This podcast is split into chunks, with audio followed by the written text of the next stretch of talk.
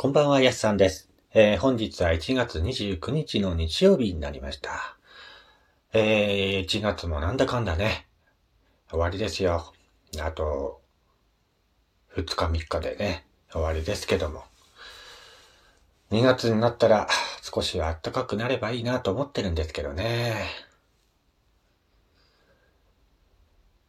えーっと、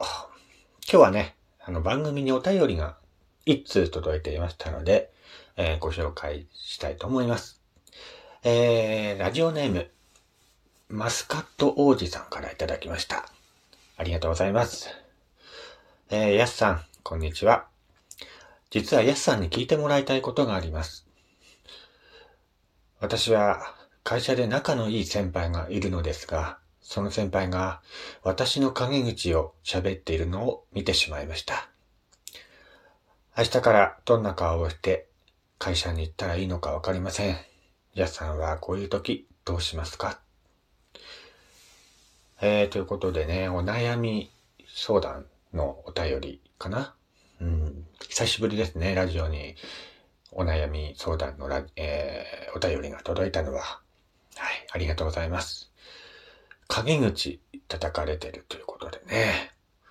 えー、会社で仲のいい先輩なのに陰口を言っていたっていう真実を知ったとき、もう会社に行けないっていう感じなんですかね。うん。まあ、陰口をね、叩かれない人なんてまずいないですからね。うん。あの実際ね、僕もたくさん陰口叩かれてると思うんですよ。でも、実際ね、そうやって陰口を喋っている人も、実は陰口を言われているってことが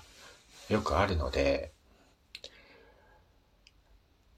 だからね、陰口を叩かれない人なんてまずいないと思うんですよ。どんなね、芸能人でも、えーどんな職場の上司にしてもね、あのー自分の親にしても、えー絶対何かしら気に入らないところがあるとは思うんで、ただそれを人に喋るか喋らないかによってね、あのー印象が変わってくるんでしょうけども、僕あまり気にしたことないですね、そういうの。まあ実際ね、誰だって悪口の一つや二つ言われてるんだろうし、僕もね、実際あの、マスカットさんみたいに自分の陰口を喋ってるのを見たわけじゃないんですけども、えー、噂でね、実は、こういうこと言われてるよ、あんた、みたいな感じでね、言われたことがあるんで、実際あの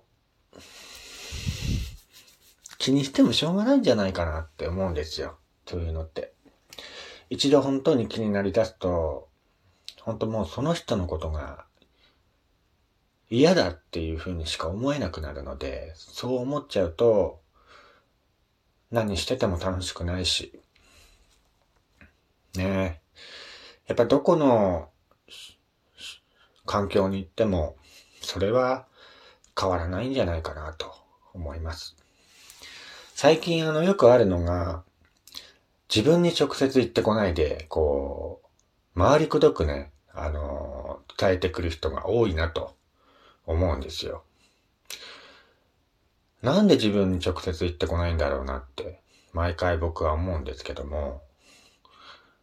まあそれはね、あの直接言ったら傷つくだろうとか、えー、なんか、ね、そういう気遣いがあるんでしょうけども、直接言ってこれない人っていうのは、何なんなんだろうなと思う時があるんですよね。言いたいことがあるんだったら、自分に直接言ってほしいっていうのが僕の性格上ね、あのーそういうタイプなので、本当に思ってることがあったら自分に直接言ってほしい。周りくどく、そう、他人に言うんじゃなくて、そういうのをね、あのー、伝えてほしいです。結局あの、陰口とか、いろいろ、ありますけども、誰かに伝えれば必ずね、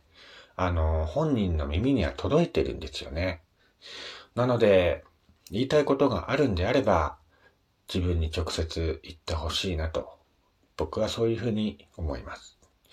まあ、マスカットさんの話とはちょっと違いましたけども、マスカットさんもね、あのー、そういうふうに影でこそこそ言われてるぐらいだったら、直接自分に言って欲しいんじゃないかな、と思うんですよ。あのー、信頼していた先輩なのに、影でそうやってこそこそ言っているっていうのにショックを受けたのかもしれないし、えー、信頼してるからこそ、そういうことははっきりと自分に言って欲しかったっていうふうに思ってるかもしれない。まあ、お便り読む限りではね、わからないんですけども、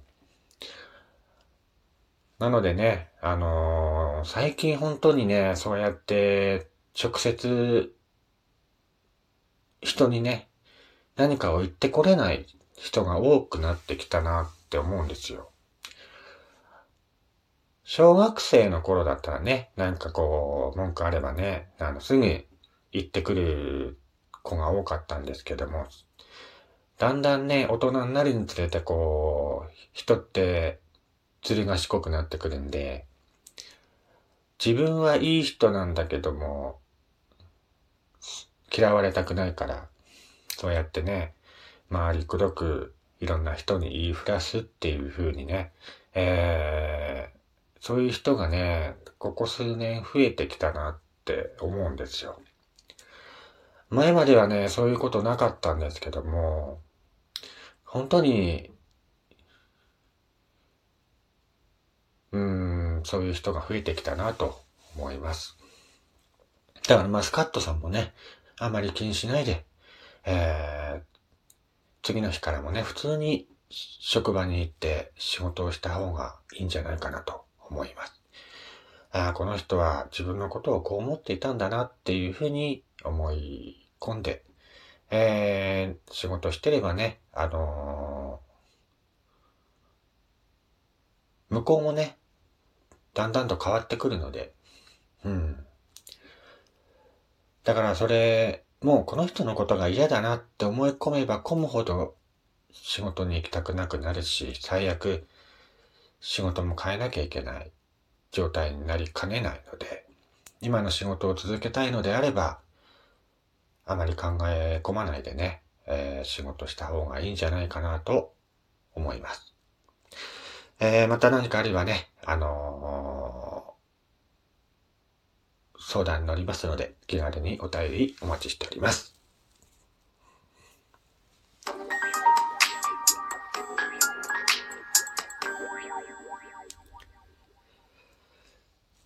はい。改めまして、おはようございます。やすさんです。こちらの番組は私がいるといろんなことを語るラジオ番組と申します。えー、今回も最後までお付き合いのほどよろしくお願いいたします。えー、ということでね、お便りの読むだけでも番組のほぼ全てが終わろうとしていますけども 難しいですよね。